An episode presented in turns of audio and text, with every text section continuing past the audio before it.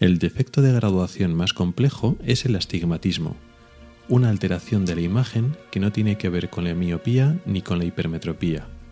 Si quieres conocer sus secretos, hoy desciframos los misterios del astigmatismo. Soy Rubén Pascual y esto es Ocularis, tu podcast sobre salud visual en AV Podcast. Bienvenido al episodio segundo del 1 de febrero de 2018. Comenzamos.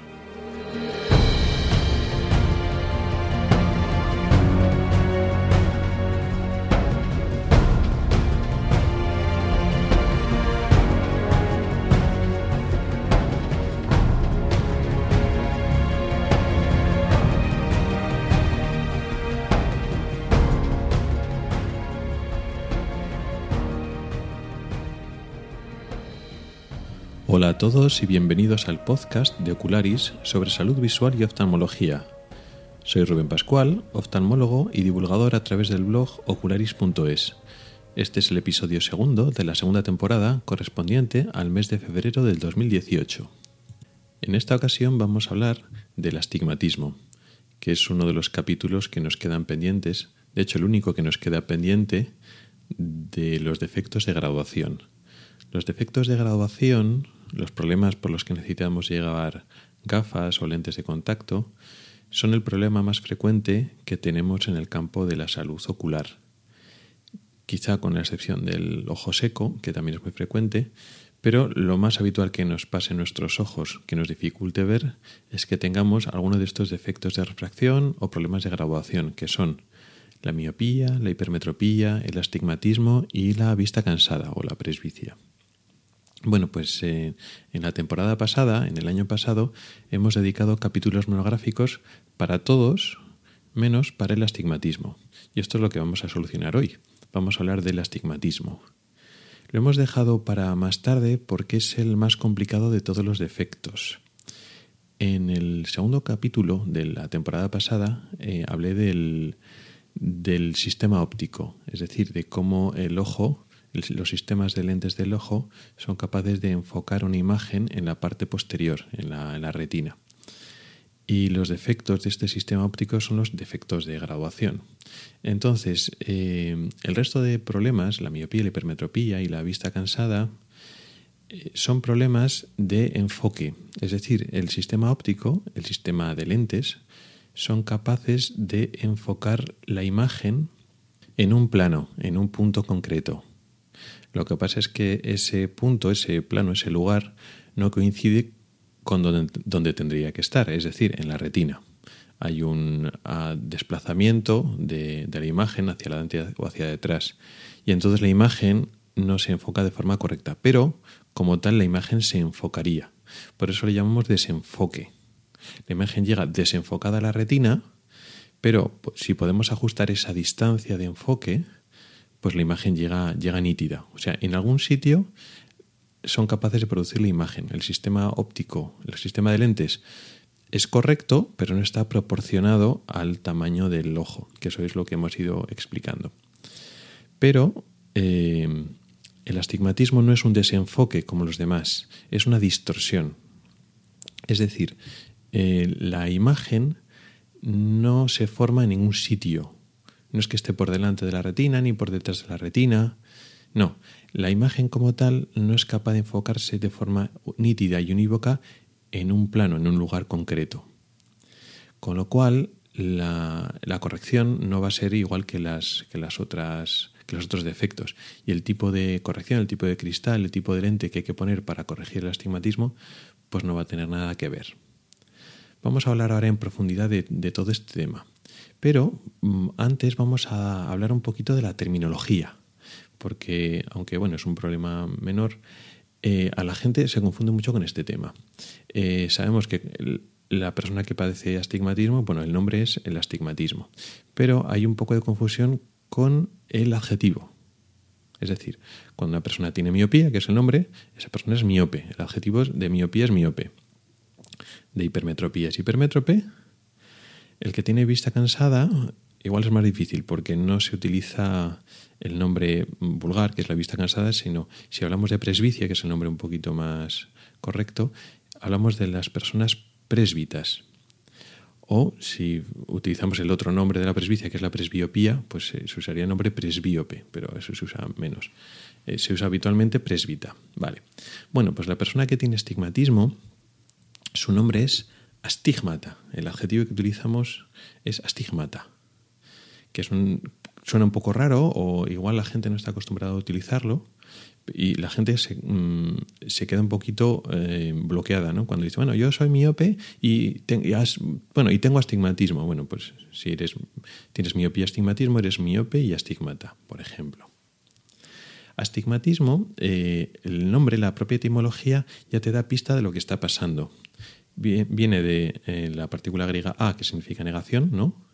Y stigma significa punto, es decir, sin punto, sin punto focal. Es decir, no hay un punto donde la imagen quede bien enfocada, que es lo que diferencia, como decíamos antes, el astigmatismo del resto de problemas.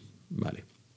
¿Y esto por qué sucede? Es decir, ¿qué, cuál, ¿qué es lo que causa la ausencia de punto focal? Bueno, pues significa que las lentes del ojo no son regulares.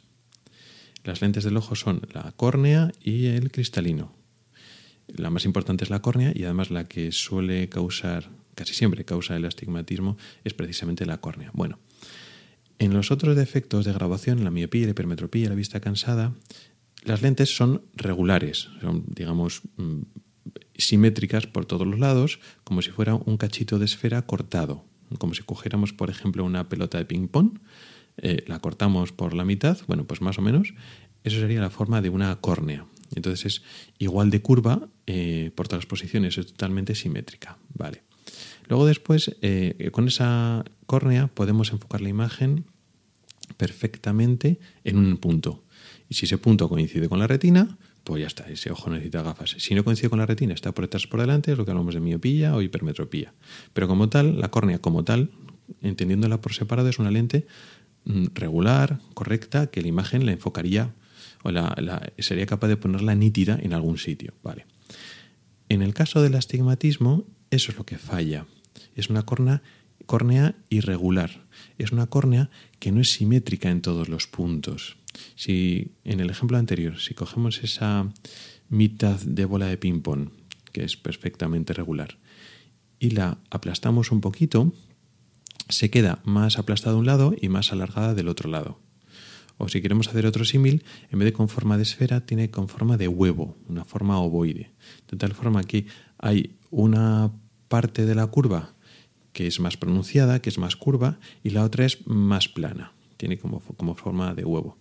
Entonces ya aquí establecemos una diferencia. Si fuera todo regular y perfecto, digamos todas las posiciones, todos los ejes serían iguales, da igual que la luz entre de una manera o de otra, pues siempre se enfoca igual.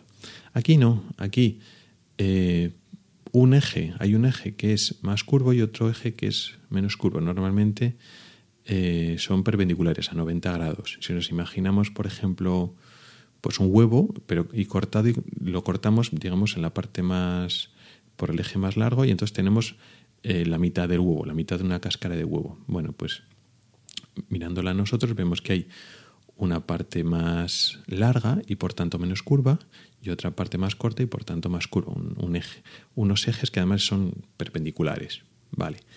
Pues eso más o menos es lo que nos pasa en nuestra córnea. Claro, no tan exagerado. O sea, las personas que tienen astigmatismo no le vemos la córnea con forma de huevo, porque eh, la diferencia es mínima. A simple vista parece que es perfectamente esférica y redonda, pero realmente no es así. Y si tenemos algún instrumento de medida muy, muy preciso, podemos ver que efectivamente hay una parte más curva y otra parte también curva, pero menos curva. Una parte, digamos, relativamente plana. Bueno, entonces, según entra la luz, se enfoca de una manera o se enfoca de otra según entra por la córnea. Es decir, eh, se supone que el objetivo de la córnea o de cualquier lente que tiene que enfocar hace que un punto mm, de luz único que hay fuera, eh, los rayos divergentes llegan a, digamos, todos los puntos de la lente de la córnea y eh, esta córnea cambia la dirección de la luz y lo hace converger por detrás de ella, hasta que se forma otro punto por detrás. Es decir, tenemos un punto de luz delante de la, de la córnea, esos puntos de luz em, Salen divergentes, pasa la córnea y se hacen convergentes. Y convergen, si la córnea es perfecta, estupenda y no tiene astigmatismo, en un solo punto. Vale. Si la córnea es irregular, tiene un eje mayor curvo y un eje menor menos curvo, pues entonces los rayos que hay en divergentes, pero en el plano más curvo, por ejemplo a 90 grados, pues eh, convergen eh, en un punto por detrás. Y los rayos que llegan, que se entran, pero de forma horizontal, y entran por el eje más plano, convergen también, pero convergen no a la vez que los primeros, sino un poquito más, un poquito más atrás. No hay un punto focal donde converjan todos los rayos, no. Los rayos, según entran, por, dónde, por qué zona de la córnea entran, eh, se concentran o convergen en un punto concreto. Con lo cual, detrás no se forma un solo punto. Ah, se van enfocando en, digamos, en un trayecto concreto. Entonces no se forma una imagen. La imagen va a llegar siempre borrosa. Depende por dónde entre la luz en la córnea, se enfoca en un sitio o se enfoca en otro sitio. Esto como concepto es un poco complejo. Tanto de explicar como de entender. Y realmente pues hace falta, eh, se forma una figura tridimensional un poco compleja, tanto para hacer cálculos y tal. No, tampoco hace falta que nos metemos en tanta complicación. Simplemente hay que entender que, no se forma una imagen por detrás, no, no, es una imagen simplemente desenfocada, es una imagen distorsionada, que mm, depende, en algunas partes de la imagen está más borrosa y otra más nítida.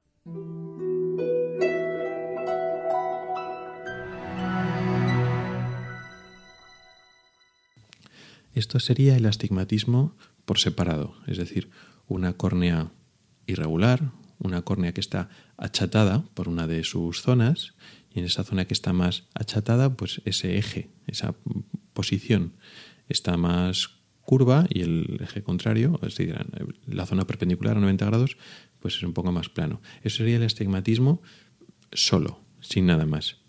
Ahora bien, el astigmatismo se puede combinar con algún otro defecto.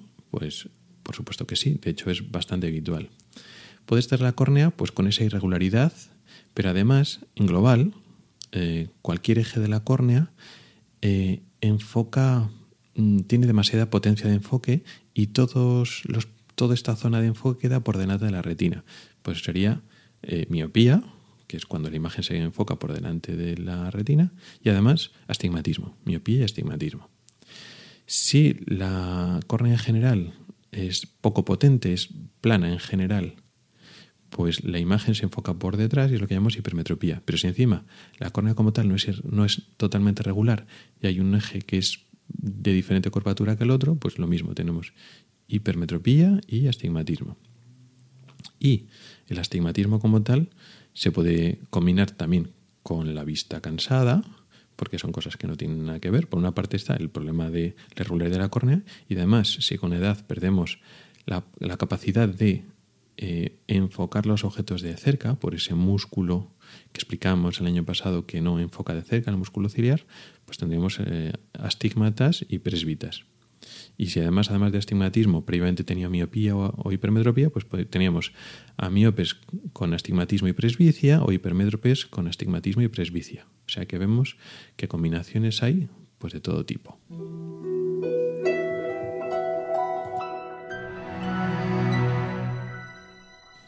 ¿Cómo tendremos que corregir el astigmatismo? Mediante el uso de lentes correctoras. Pero las lentes correctoras de astigmatismo son especiales. Son diferentes de todas las demás. El resto de efectos hemos dicho que eran desenfoques, hay un punto focal, una zona donde la imagen se enfoca, simplemente que ese punto focal no está correctamente situado, está por delante o por detrás de la retina en unos momentos dados. Bueno, pues esto es como cuando las cámaras, las antiguas cámaras de fotografía manual, la imagen está desenfocada, tú mueves eh, el objetivo de un sitio a otro para conseguir el enfoque. Lo que estás haciendo es añadir o restar, digamos, potencia al sistema óptico hasta que el enfoque, el punto focal, está donde nosotros queremos. Pues con las lentes mm, de, que corrige miopía, hipermetropía y vista cansada, hacemos eso. Añadimos o restamos potencia para que la imagen se enfoque. Esas son las que se llaman lentes esféricas. Entonces, un, un, miope, como tiene un exceso de potencia, le ponemos lentes esféricas negativas para quitarle potencia. A un hipermétrope que le falta potencia, tenemos que ponerle lentes esféricas positivas para darle más potencia y que se enfoque. Y una persona con vista cansada le falta potencia, pero solo en cerca. Entonces le ponemos lentes positivas, como el hipermétrope, pero solo para ver de cerca. Y entonces es relativamente simple. Es añadir o quitar potencia, con lo cual le ponemos una lente que tiene un valor en dioptrías y un signo positivo o negativo si quitamos o ponemos potencia. Vale, eso es, digamos, lo, lo fácil. En el astigmatismo las cosas se complican. Las lentes esféricas que simplemente quiten o pongan potencia a todo el sistema ese óptico no funcionan porque hay una irregularidad en el sistema óptico en el cual no en todos los sitios, no en todos los ejes, la potencia es la misma. Con lo cual, para corregir un astigmatismo, tenemos que añadir o quitar potencia a un eje en concreto. Es decir, si un eje es más curvo que el otro, pues al eje menos curvo, al plano, le tenemos que dar potencia, tenemos que poner una lente mm, positiva, pero en esa posición concreta, no en toda la imagen que llega, sino solo en la imagen, los rayos que llegan en esa posición concreta, en un eje. O si eh, es en una lente positiva, o podemos poner una lente negativa en el, en el eje que tiene demasiada potencia. Con lo cual, eh, estas lentes ya se complican un poquito más. Tienen también un valor en dioptrías, tienen un signo positivo o negativo si quitamos o ponemos potencia, pero tenemos que decir a qué eje van, porque el astigmatismo se corrige en una posición concreta. Ese eje es un ángulo, un ángulo que va de 1 a 180. 180 sería lo mismo que 0 y van en ese ángulo, de tal forma que a 90 grados pues es un eje vertical, a 180 es un eje horizontal, luego hay los ejes oblicuos a 45 y 135 grados y tenemos todo el abanico eh, normalmente en, saltos de 5 en 5 grados, que es como se, como se fabrican este tipo de lentes. Con lo cual, eh, si una persona tiene un astigmatismo concreto, eh, pues se le pondría una corrección y esa corrección se escribe un poco más largo. Se pone un signo, un número que son las dioptrías y se pone a 90 mm, grados o a 70 grados. Entonces te dice que esa lente, que no se llama esférica, se llama cilíndrica, esa lente corrige, hace una corrección de las dioptrías que sean en una posición concreta. Es decir, los rayos que entran eh, a 90 grados, pues se ven afectados por, la, por esta corrección, por este cristal, pero los que llegan al contrario, a 180 grados, no, no se ven afectados por este tipo de lente. Entonces, una persona que tiene astigmatismo hay que corregirla con lente cilíndrica. ¿Qué pasa si tiene miopía o astigmatismo? O hipermetropía y astigmatismo. Bueno, pues eh, hay que ponerle lente esférica y una lente cilíndrica. ¿Cómo se hace? Bueno, pues se pueden combinar. Cuando compramos una gafa no nos ponen dos lentes una delante de otra. Se combina en una sola lente que se llama esferocilíndrica y meten toda la grabación en conjunto. Suena complicado, pero bueno, al final lo hacen, lo hacen así.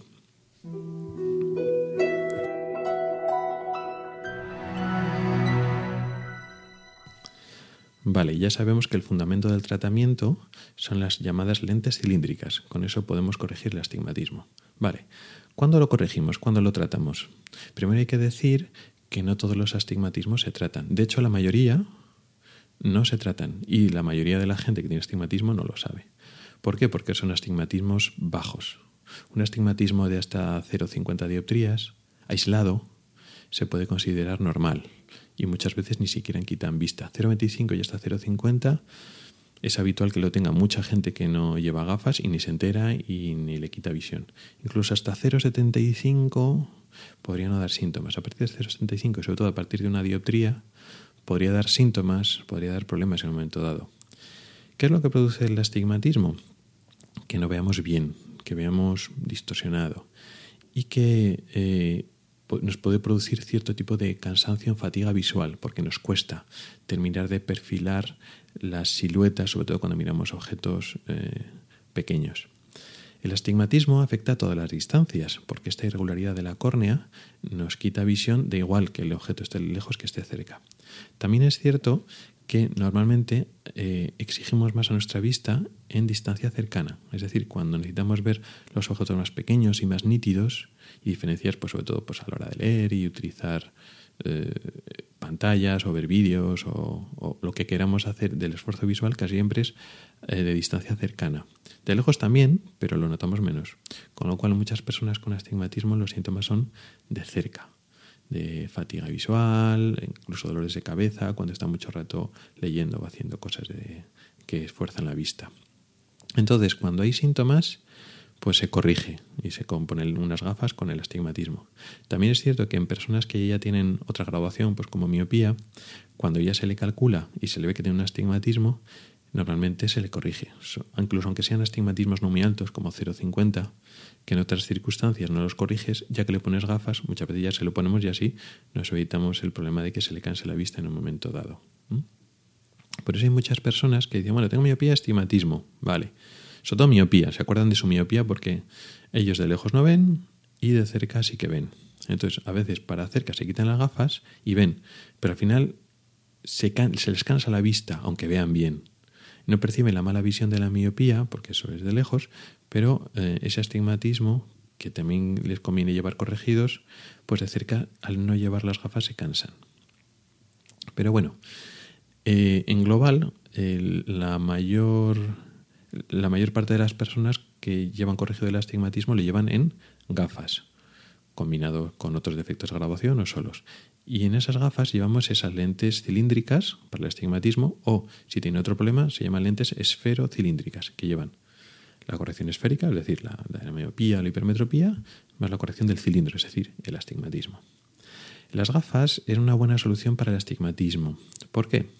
Porque hemos dicho que esas lentes corrigen un defecto en una posición concreta, en un eje. Es decir, aunque nosotros no veamos el cristal es transparente, realmente el cristal está orientado y está, tiene que estar colocado en una posición concreta, a 80 grados, a, 55 grados, en esa posición.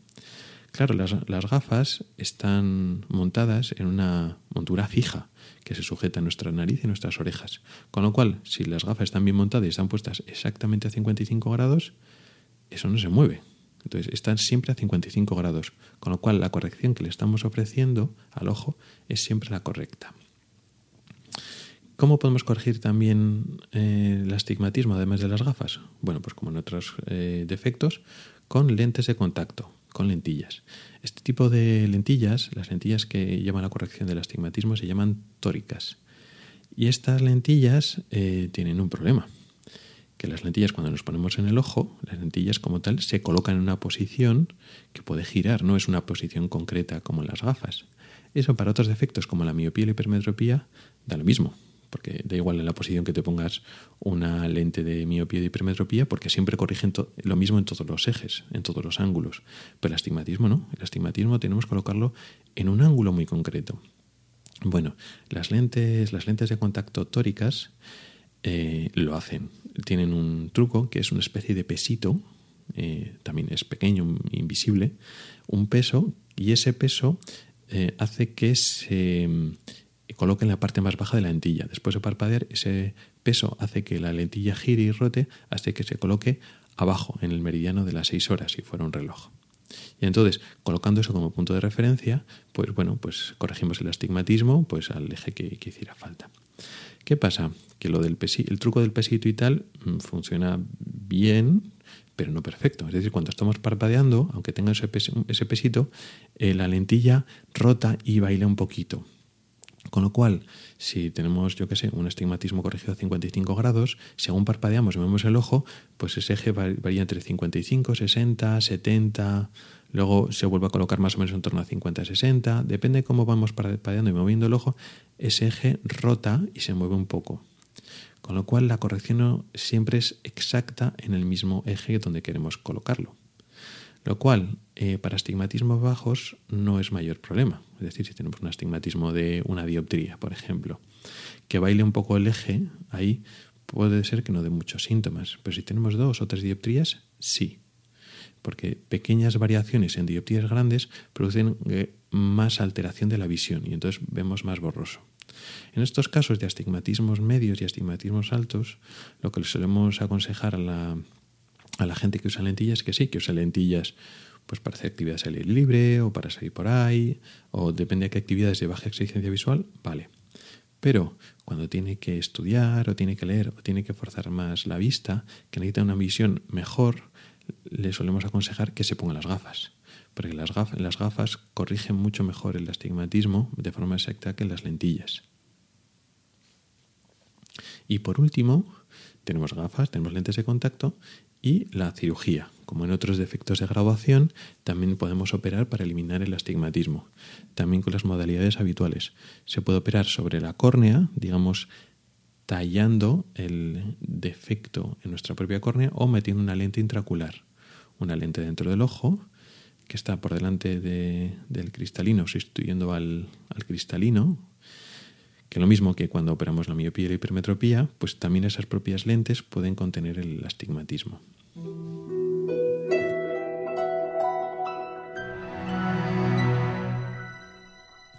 Hasta aquí hemos hablado del astigmatismo, pero antes de despedirme de vosotros y finalizar el programa, tenía apuntada una duda de un oyente que me mandó un correo electrónico hace unas semanas y eh, me parecía interesante para explicarlo aquí, porque igual ha sido un tema que ha quedado un poquito en el aire. Cuando estuvimos hablando de los eh, filtros para, eh, para no proteger la retina, los filtros azules que se vendían, que mm, pretendían proteger la retina y luego explicamos que eso no tiene fundamento ninguno, parece que no quedó muy claro lo que son los filtros de una luz, los que son los filtros ultravioleta, lo de la luz ultravioleta que puede hacer daño al ojo pero no nos damos cuenta de que la sufrimos, etc. Están los filtros, eh, eh, un filtro es cualquier cristal que es capaz de bloquear mm, parte o toda eh, una radiación de, una, de un espectro concreto, es decir, es capaz de quitar la luz que va a entrar en ese cristal, pero no toda la luz, entonces simplemente es una cosa opaca sino la luz de una magnitud o de un rango concreto, que eso en la luz visible, un rango es igual a un color. De tal forma, cuando hablamos de luz de un filtro azul, eh, está bloqueando parte del azul, con lo cual la luz resultante, una luz blanca, cuando quitamos el azul, pues queda amarillenta. Por eso son filtros que nosotros lo vemos de color amarillo, pero lo que hacen es bloquear la luz azul. Vale. Hay filtros de diferentes colores que bloquean diferentes eh, longitudes de onda, diferentes colores. Vale. Y luego aparte está la luz que bloquea el ultravioleta. El concepto es el mismo, pero como nosotros no percibimos la luz ultravioleta porque es invisible, los filtros ultravioleta para nosotros son transparentes. Entonces, por ejemplo, un filtro ultravioleta habitual pues la luna o el parabrisas de muchos coches. Nosotros lo vemos mm, transparente, sin embargo, bloquea la luz ultravioleta. Nos está protegiendo de una luz que para nosotros es invisible, o sea que con lo cual no nos aporta nada a nivel visual, tiene más energía que la luz visible y en algunas circunstancias, pocas, pero bueno, en algunas circunstancias podrían dañarnos nuestros ojos. Más que dañar la retina, mm, podrían dañarnos la córnea, producirnos una quemadura superficial, pero bueno, Em, los filtros ultravioletas, además de los coches, eh, están en las gafas de sol y en otras gafas especiales que utilizamos para circunstancias concretas donde la luz ultravioleta sí nos puede hacer más daño. Por ejemplo, eh, las gafas de esquiar, unas gafas de alta montaña que usa para montañismo, que en esas, en esas alturas eh, hay más luz ultravioleta. Y ya digo, en las gafas de sol también nos protegen.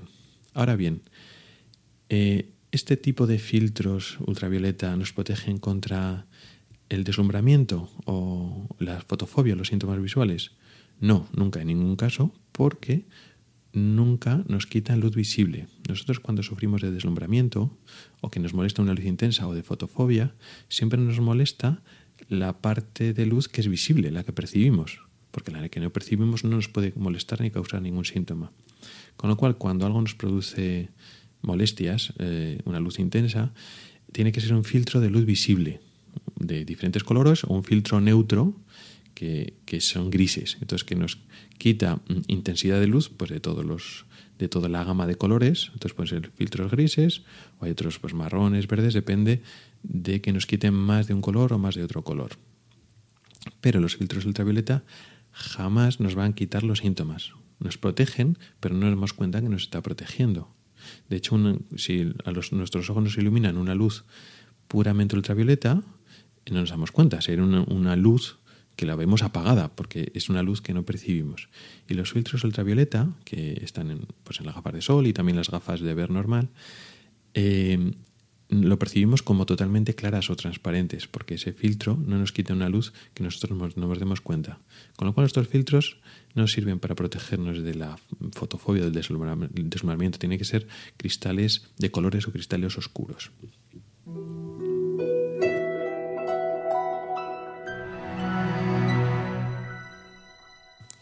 También quiero aprovechar para dar una respuesta eh, global a algunos de los comentarios y eh, correos electrónicos que, eh, electrónicos que he recibido. yo estoy encantado y os animo a que me escribáis comentarios en el blog o por correo electrónico o por redes sociales pues comentando pues capítulos del podcast o artículos del blog o alguna sugerencia de algunos temas o alguna aclaración de algo que no, que no ha quedado claro, etcétera. Sí que es cierto que algunas veces también recibo eh, consultas eh, más personales, más de tipo médico, podríamos decir, ¿no? De a mí me pasa esto, me pasa esto otro. Y esto eh, realmente no os lo puedo contestar porque mm, no estoy haciendo de, de, médico, es decir, yo no estoy eh, revisando, yo no he visto vuestros ojos y no os puedo ayudar mucho ni al diagnóstico ni al tratamiento. Es decir, las consultas, digamos, personales de tipo mm, médico, realmente no puedo, ayudaros mucho porque esto no es una consulta médica. Os puedo ayudar, pues, eh, con algunos conceptos que explico en el blog y que no han quedado claros, o mm, para sugerencias que me, que me mandáis de otros artículos, eh, de otros capítulos, temas que podía ir tocando o dudas, pues bueno, como la que acabo de contestar eh, sobre los filtros, que no han quedado claro, que se bloquea, que es la luz ultravioleta, etcétera. Entonces os iré contestando eh, por correo electrónico o en los comentarios del blog. Si hay algo que no os puedo explicar, pues porque no eh, tendréis que preguntarosle a vuestro médico, pues lo diré allí. Pero bueno, también aprovecho para decirlo aquí en el podcast, que sepáis eso, que os puedo contestar cosas hasta cierto punto. Luego ya casos personales, pues eh, de dudas de problemas vuestros, de salud de, ocular, de problemas vuestros, de, familiares vuestros, pues eh, me temo que nos podría ayudar.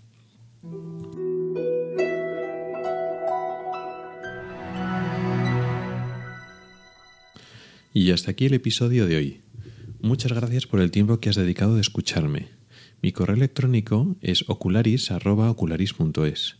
En las notas del programa tienes mis cuentas de Twitter, Facebook y Google ⁇ No dudes en contactar conmigo para cualquier sugerencia.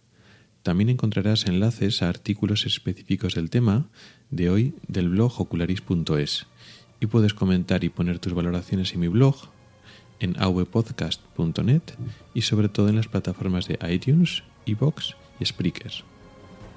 Hasta el próximo episodio.